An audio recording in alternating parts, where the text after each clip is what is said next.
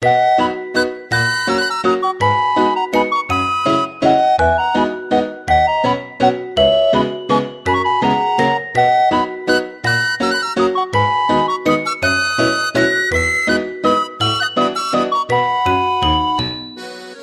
回のゲストは、仙台駅西口すぐそばにあるイタリアンレストラン、スターガーデンの山形敦さんです。よろしくお願いします。よろしくお願いします。こちらのお店、ゴーゴーエイブ会話というポッドキャスト番組のエイブとか、ヨシさんもこのお店の大ファンということで、エピソードでもよくこのスターガーデンとか山形さんのお話が よく出てくるので、あ恐縮です。ありがとうございます。この間のあの、ゴーゴーエイブ会話のオフ会、はいこちらが会場だったそうなんですけど、はい。全国からいろんな方が集まったんだけど、なぜかみんなすでに山形さんのことを知っているっていう、不思議な、なんで知ってるんだろうっていう感じでした。不思議な感じでした。あったみたいですけど、今回はその山形さんが、あの仙台にお店を出すまでというか、お店を始めるまでの経緯だったりとか、今後の活動だったりとか、そんなお話を伺っていきたいなと思ってるんですけども、はい。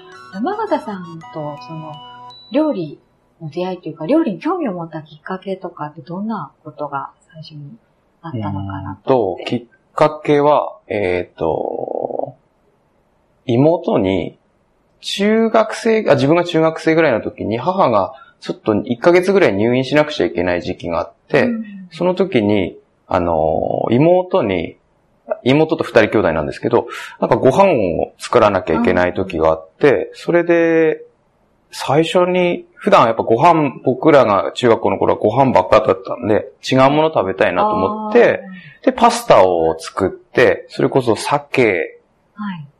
を焼いたのと、ほうれん草のクリームパスタみたいなのうん。を、ちょっと本を読んで作った時に、妹がすごい喜んでくれて、うん。なんかそれが最初の料理の初体験というか、まあはいお手伝いとかはしてたと思うんですけど、なんか自分一人で作ったっていうのが最初で、その最初がすごい喜びが、妹が喜んでくれたのが嬉しかったなっていうのがあったのが最初かな。あうん、本当の原点だと思います。ーええうんなんか自分が作ったものを美味しいって食べてくれてうん。嬉しいみたいな。そうですね。すごい嬉しかったなと思いますね。なんか、人のためになってるじゃないけど、うんああ、料理っていいなと、母親に作ってもらってるってことにもこうありがたみも感じれたし、ああ、なんかすごいいいなと思ったのが最初ですね。うん。うん。まあ、たまに気が向いたら家族の中で作って出してもらったりとかそういう感じが続いて、で、高校3年の時に、えーっと、部活も終わって、アルバイトし始めて、それが居酒屋さんだったんですね。はい。で、居酒屋さんでアルバイトしてて、居酒屋さんのアルバイトが、本当に仕事としての出会いですね、最初の。うんうんうんうんうんうんあ、そうか。料理を作って、お金をうん、もらいただくっていうような、そうですね。うんで、最初、その洗い場とか、はい。うん、そういうところから入ってって、で、当時まだバブルの名残みたいなのがまだあって、うん結構、なんて言うんだろう、回転率もすごい高いし、あのー食材とかも結構いろんなとこからいいもの取ってたりというか、うん今の時代にしてはすごいやっぱ豪華だなって思うような時期だったんですよね。そういう時期にちょうどアルバイトさせてもらって、結構あの、量も多いんで、何でも仕込みできるようになるんだったらやらせてくれるような環境だったんで、うどんどんどんどん揚げ物行って、うん。で、焼き物とか、うん、えっ、と、串焼きですね、はい。そういうのとか、あと、刺身ですね。板さんとかの花、お刺身切るところまで結構、はいはい。はいどんどんどんどんやらせてくれるところだったんで、へー。もうすごいそれが楽しくて楽しくて、うん、なんかあっという間に覚えてったというか、うん、すごいのめり込んでったのを、すごい覚えてます。で、そこでいろいろこう、いろはじゃないですけどうん、うんと、さばき方だったりなんだったりってあとこう、どういう風にしたら美味しいのかとか、うん。あなんていうの、どういう風に作っていけばもっと美味しくなるとか、そういうのを日々、うん、どちらかというと質より量で学んでいったような、うん、感じですね、僕は。うん。普通の料理学校に行って、うんえーっと、ホテルとかで働いてっていうような形じゃなくて、はい。本当にこう、質より量で勉強してったっていうのが、僕のそうですね、現場現場でっていう感じでしたね、僕は。新しい調理法だったり、いろんな料理だったり、そういうのを学んでいきたい、やると楽しいみたいなのがあったんですね。うん、ありましたね。なんかすごい、近くのラーメン屋さんの店主がこう、よく来てくれてたんですけど、うんまあまあ、うその、味噌ラーメンとしてはその当時売れてたというか、はいはいその時に来てくれて、で、必ず焼きそばを頼んでくれるんですけど、なんかその、焼きそばに僕もすごいハマった時期があってたんですけど、はい。焼きそばってどうやったらもっと美味しくなるのかなというふうにすごい研究してった時に、うんうんうんで、そうですね、そのちょうどそのラーメン屋さんの店主と、がすごいこう気に入ってくれて、なんかより、なんて言うんだろう、こう、ハマってったじゃないですけど、うんうん。なんか、すみません、なんか取り留めなくなってるんですけど、あの、自分の作った料理でこう人を魅了していくというか、うん。気に入ってくれた、美味しいって言ってくれた、嬉しいみたいな。そうですね。なんか、とても勉強になりました、なんか。うん。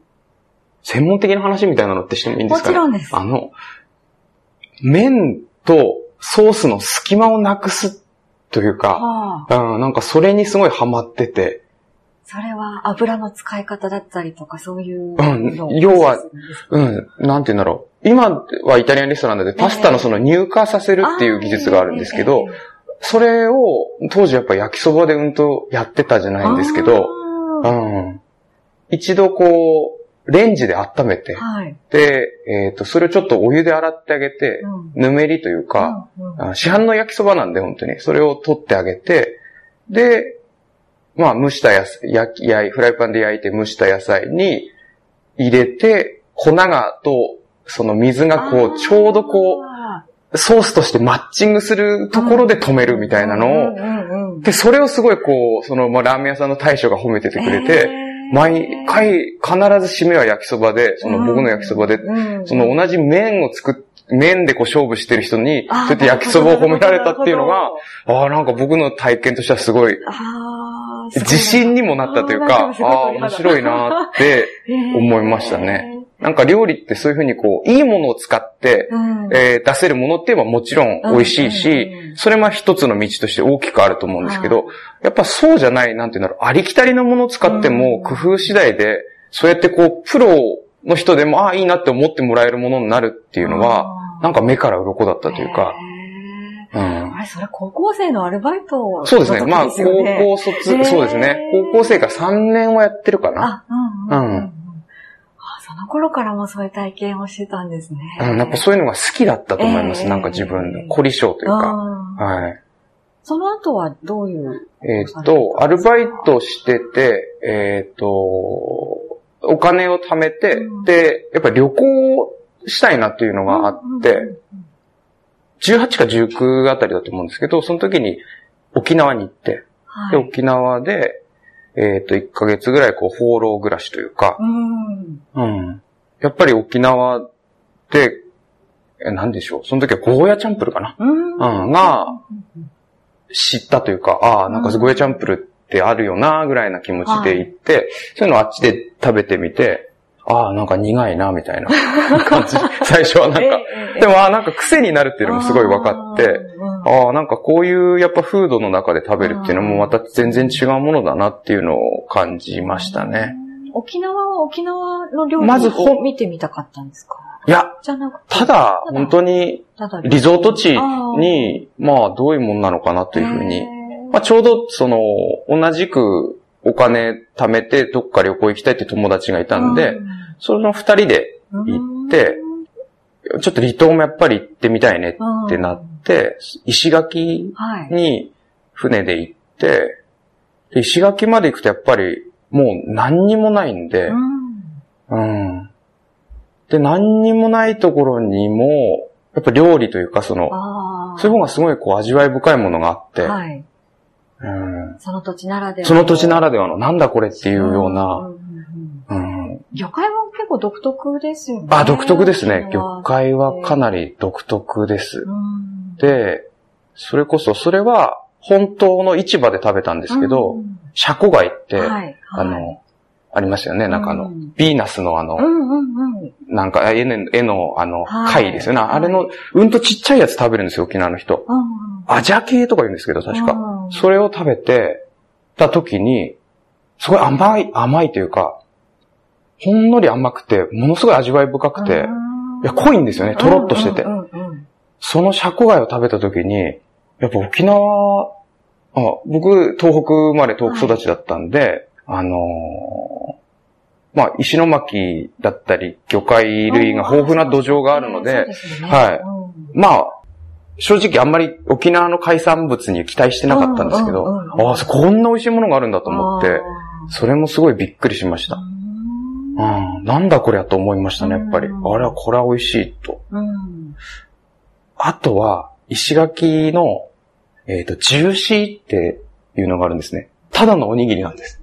なんか人参とかをうんやってる、なんかおにぎりがあって、ジューシーありますよっていう、なんかあの、うんすごいこう、え、ここ店かみたいなところに、おにぎり屋みたいななのなんですけど、午前中で閉まっちゃうよな。お米お米。を握った、本当に、おにぎりなんですかなんか人参とか、うん細かい、なんか、なん、なんていうんだろうな。なんか、ひじ、なん、なんか入ってるんですよね炊き。込みご飯みたいな感じ。うんみたいな感じですイメージですか？イメージ。それを握ってあるものがあってあ、それが、衝撃的に美味しいんですよ。なんだこれ、ほんとす、ちょものすごく素朴な味なんですけど、こう体に染みるというか、あ、すごい美味しいなと思ったのも、沖縄行って衝撃的でした。その、その衝撃的だったのはやっぱり、沖縄で他のところでこう、ゴーヤチャンプルーとかうん。は定食になってるんですけどで、ご飯頼むと、やっぱりちょっとパサパサしてるというか、あんまり、あ、やっぱお米どころじゃないのかな、みたいなお米がすごい多かったんですね。だったんで、やっぱそれも旅の途中からやっぱりあんまり期待してなかったんですけど、その石垣島のお米の、もう本当おむすび、炊き込みご飯のおむすびみたいなのをうんジューシーって言うんですけど、うんそれを食べて、あ、それもすごい感動しましたね。ううんん。あ、なんか食べてる話ばっかりですね。と、は、あの、そうですね。そうやって、こう見聞を広めるっていうのが、うんやっぱり楽しくて、はい。うんはい。他の土地に行ってう、んそうやって食べ物を食べて、うん土地と一緒、フードと一緒に食べるというか、うんそういうのはすごいこう、なんかふ、なんて言うんだろう、本当に美味しいなぁと実感しました。その、やっぱり逆もあって、その、沖縄で毎日飲んでた、うん。あの、お酒、どこでも売ってるような本当に、泡盛なんですけど、うんうんそれ持ち帰っやっぱお土産だって言って持ち帰ってきて、うん。で、当時その、居酒屋で働いてる仲間とかと、じゃあ飲もうかって感じで飲んだんですけど、全然こう香りも出ないし、うんなんかあんまり美味しくないな、みたいな。同じ瓶同じ。そうです。もうまんま飲んであっ、ちで飲んだそれなのにってことですよね。そうなんです。で、同じ飲み方してるのに、全然味が出ないなというかで、次の日すごい頭も痛くなるし、ああれっていうのあ。が、え、なんでなのかなっていうのをすごい覚えてますね。うん。で、やっぱ行って食べるって、すごいこう、贅沢じゃないですけど、うんすごく価値があるものなんだなっていうのもも、感じました。うんですよね。東北と沖縄って全然食と、取れるものも違えば土壌も違うし。違いますね。やっぱ水も違うと思います。なるほど、なるほど。その土地の雰囲気だったりとかもあるし、うん。うん。全部がその味とか、なんだろう、その時感じたものと違ってきちゃうんですね。そうですね。いや、それを本当に思いました。うん体験したというか、あーっと、圧倒されましたね。やっぱそういうものに。で、その、それこそ沖縄でお世話になって、あの、いろんな人づてで、うんまあ、あの、お金貯めてとは言ったものの、そんなに大きく貯めてるわけじゃないんで、まあ、貧乏旅行なんですね。はいやっぱ若い時なんで、特に貧乏旅行だったんで、その家に泊めてもらう人が、を何人か募るじゃないんですけど、うん。なんか出会いの中でそういう方がいてくれてう、ん。助けてもらったんですけど、うん。まあ、そこでお世話になった方の一人が、ジャマイカに自分が行ったことがあって、で、沖縄とジャマイカは空気も似てて、すごくこう風土も似てるから、あの、もし機会があったら絶対行った方がいいよっていうようなのあを、ー。その止めてもらってる中で何回もよく聞いて、うん。ああ、そういうものなんだなと思って、でうん。僕自身はそんなにこう、別に海外に率先して行きたいなとかって、そういうのは特に、まあ、当時は全くなかったと言ったらあれなんですけど、うん。そんな興味もなかったんですけど、その家に泊めてくれた人が、すごくこう、なんていうんだろうな、居心地のいい空間を提供してくれてたし、なんかそういうのもあって、なんかポッと興味がその頃から湧いてきて、で、20、その2年後かな？ん。に、はい。ああ、ジャマイカに行きました。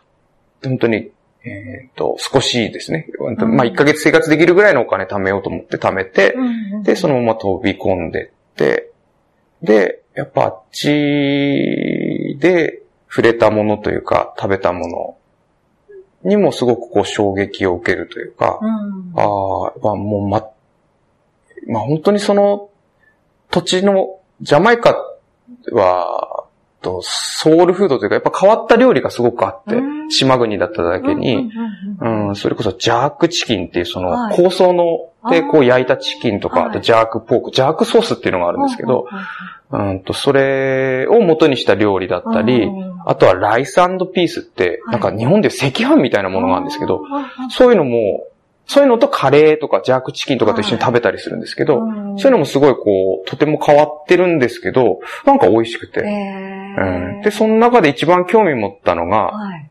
アキーっていう実があって、アキーソードフィッシュって塩だら、タラじゃないんですけど、厳密に言うと。そこの地域にはタラ多分取れないんで、はい。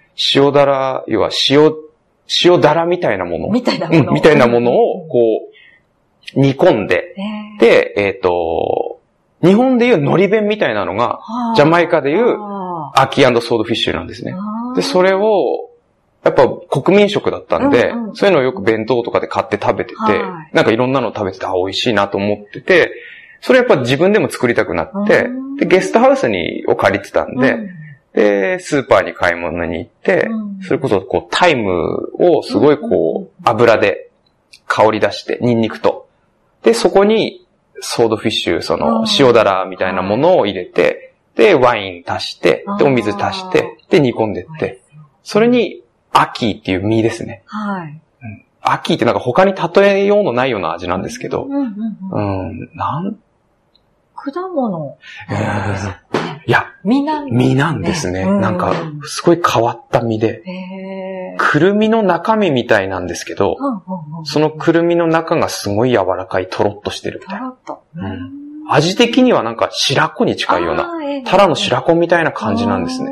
まあ、全然違うものなんですけど。でも実なんですね。実なんですで、まあ、後々調べたら、その、早い実を食べたりすると、うん農園になって死んじゃったりするような。なんで結構輸入規制かかってるものなんですよ。なんであっちでしか食べれないというか、ままあ、ごく限られたものは多分流通してると思うんですけど、日本でも今、多分手に入りづらいものだと思います。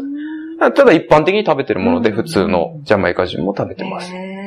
それと、じゃがいもと、あとニョッキですね。はい。に、こう、そのソースをかけるというか、うんで、食べていくんですけど。うん、やっぱそれも、あの、なんかそういうのを食べて、すごくこう、あ、それを、それこそその自分で作ったのを、うんあの、ジャマイカはあの、電車とかもないんで、バスとかもないんで、うんタクシードライバー雇わなくちゃいけなくて、うんどこにも行けなくなっちゃうんで、で、その雇ったタクシードライバーを、はい。がたまたま早く来たんで、うん。その、自分で作ったアッキーソードフィッシュうん。をて食べさせてっていうか、食べるって言ったら食べるって言ってたんでいいね。それを食べてもらったら、それを、お前はジャマイカで店を出した方がいいっていうぐらい褒めてもらって、わ、なんか、それもすごい僕の中ではええ。実体験としてはもう、最高に褒めてもらったなと。そうね。うん、なんか、国民食をうん。地元の人が、お前店出せよって。言ってくれるぐらいだって言ってくれたんですごい嬉しくて、うん。ですし、その地球、半、日本から見るとほぼ裏側みたいなところの人にも美味しいって褒めてもらえるって、うん。なんて言うんだろう、こう、やっぱ世界が変わったというか自分の中で。あですし、あ、やっぱりうん、こういう素朴な味付けっーて、ある意味ではこう、どこでも通用するんだなっていうのも、うん、その時はちょっとですけど、うん。うん、なんとなく思いました。うん。ああ、なんかこういう味付けっていいんだなというか、うん。うん。それも素朴なんですね。あまりあれ混ぜてこれ混ぜてしないんですね。うん、しないですね。うん。本当に素朴な味なんですけど、やっぱそういうものの方が、うん。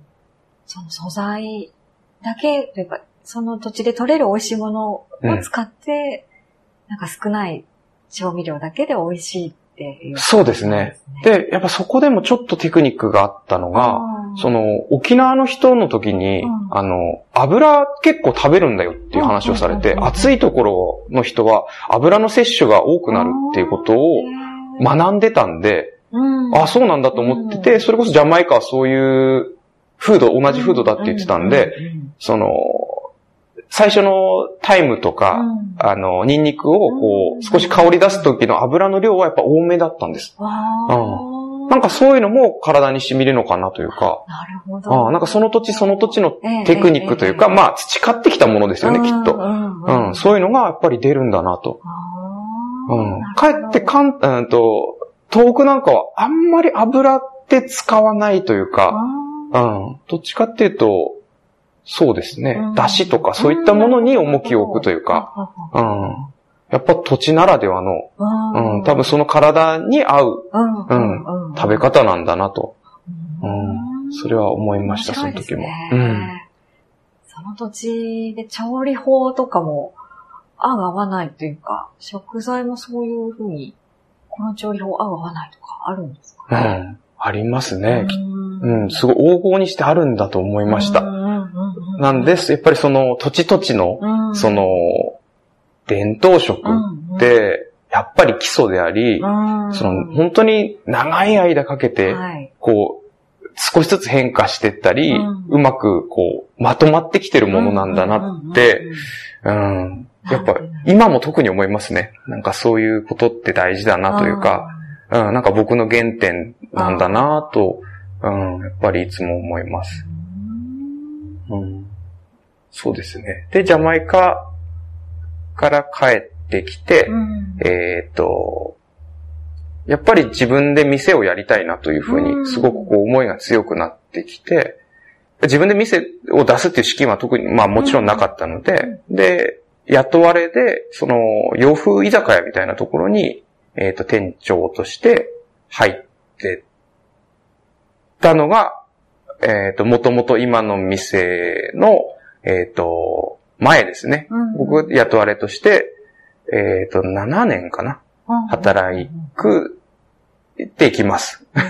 うんその時は居酒屋さんなので、今のそのイタリアンみたいなスタイルじゃない。そうですね本。当に居酒屋メニュー。居酒屋、そうですね、洋風居酒屋、ちょっとおしゃれにした居酒屋のメニューっていうような感じで、うそうですね。まずそういう、こう、ジャマイカに行ってうん思い出してきたのは、結局、自分のおばあちゃんの味、うん。うん、っていうのが僕の根底にあって、うん。僕、おばあちゃんの味が大好きで、特に母方のおばあちゃんの料理が本当に、すごくこう、本当に美味しかったです。うん。心に染みるというか、体に染みるというか、うん。で、やっぱり、その、おばあちゃんも、11人兄弟なんですよ。うんやっぱり戦、戦時中というか、ええなんですごい、あのは、い。子供というか、その兄弟も多い家庭で、で、11人兄弟の一番上の長女だったんです。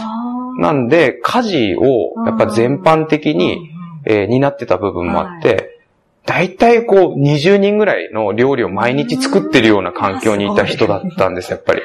それを何年もずっとやってるんで、うん。量のこなし方がやっぱり、ですし、まあ、かといってそんなに優れたこう食材とかもあるわけじゃなくて、うん、当時なんか別に、そんなにこう変わったもの常に手に入るかって言って流通とかもそんなになかったんで、地元のものとかを使っていかに美味しくして食べるかっていう本当にそういう時代だったんですけど、うん。それをやっぱそうやって乗り切ってきてるんで、で、栄養士の免許もちゃんと資格も取ってたんで、理にもかなってて、うん。なんかただ、その美味しいものを作るっていうよりも、あこういう理由で、こういうふうに美味しくなっていくっていうのも突き詰めていった人だったんですね。やっぱそういうバックボーンがあったんで、やっぱ子供ながらに本当に、あなんでばあちゃんの作る料理がこんなに美味しいんだろう、というのが僕の根幹にやっぱりあって培われてきたものであって、やっぱばあちゃんの料理を目指していけばうん。絶対売れるなと。はい。いうのがやっぱ僕の中でもあってうん、それこそジャマイカでも褒めてもらったのは、その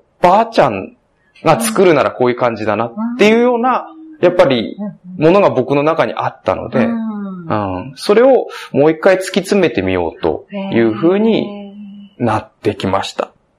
そうですね、ばあちゃんの料理とかそういうものをどういう風に活かして活かしていけないかなと思った時に、やっぱりイタリアンっていうのはまんまの味で、グランマの味だっていうことをすごくこう、いや、聞く機会があって、ああ、これはやっぱりイタリアンにもっと傾倒していくべきだなっていうふうに思ってきましたね。あその洋風居酒屋の時は、イタリアンやろうっていうのはそこまで見えうてなかっ、た、ん見えてなかったです。やっぱ多国籍だったんです、すごくその時やっぱり。あの、売れるのが一番いいなというか、まずはこうお客様に興味を持っていただくってことが大事だったので、うん、なんかいろんな料理、それこそ自分もそのジャマイカに行ったり、まあ途中アメリカも挟んでたりしたんで、そういうところでの、ああ、こういうのが良かったとか、ああいうのが良かったとかっていうのをこう、取り入れながらというか、うん。で、そういうのをいろいろやってって、うん。結局核に残ってるのがばあちゃんの料理。うん。で、ばあちゃんの料理を、その、まあ、世界的にイタリア料理って、うん。と席巻してますよね。パスタなんてう、ん。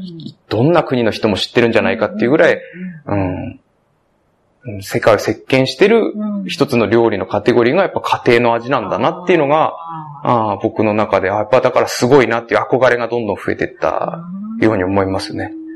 そのイタリア料理、そのグランマの味、ママの味、そういうふうに言って、言う人が現れて、そういう話をよく聞く機会が増えていて、なんかきっかけがあったんですか？イタリアに触れるきっかけっていうか。うん、まずは、なんとなくこう見た目もかっこいいなと。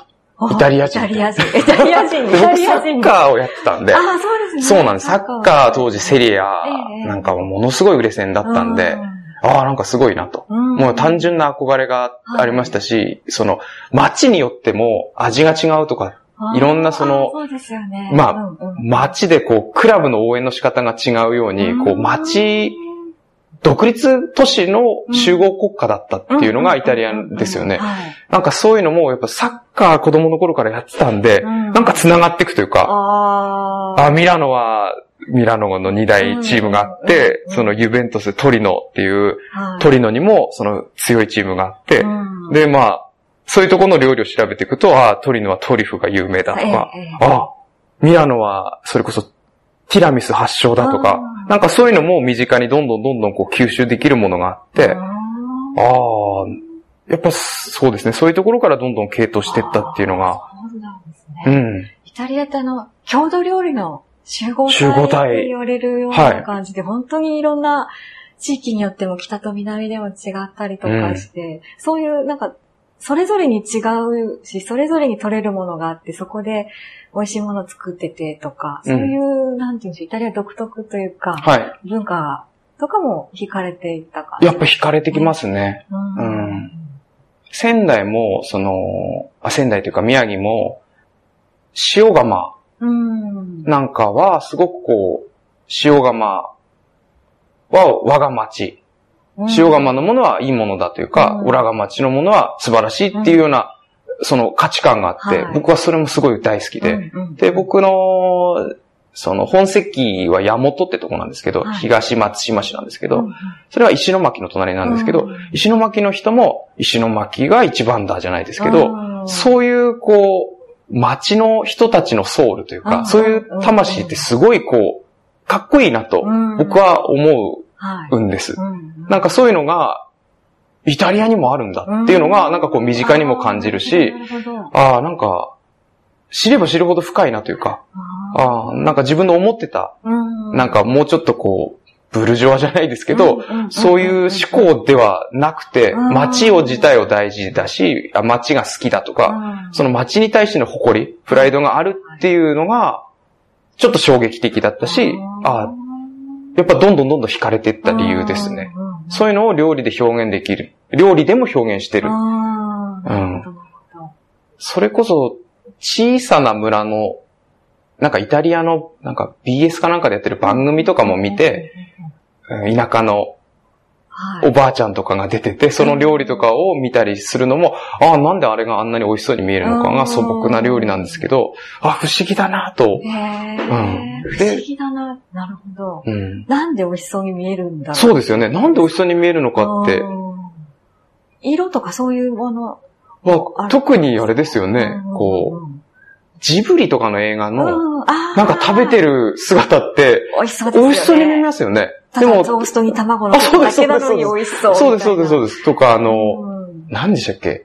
もののけ姫かなんかで、、あ、もののけ姫で、アシタカと、うん。もう一人あの、おじいちゃん僧侶みたいな、最後にあの、首こう抱えてい。く二人が、雑炊みたいなのを食べるのが前半にあるんですけど、、あんなの米と最後に味噌入れるだけなのに、なんかすごく美味しそうに感じるというか、かですよね。あれって色もなければ何もないですよね。そうですね。うん。あ、そうかそうか。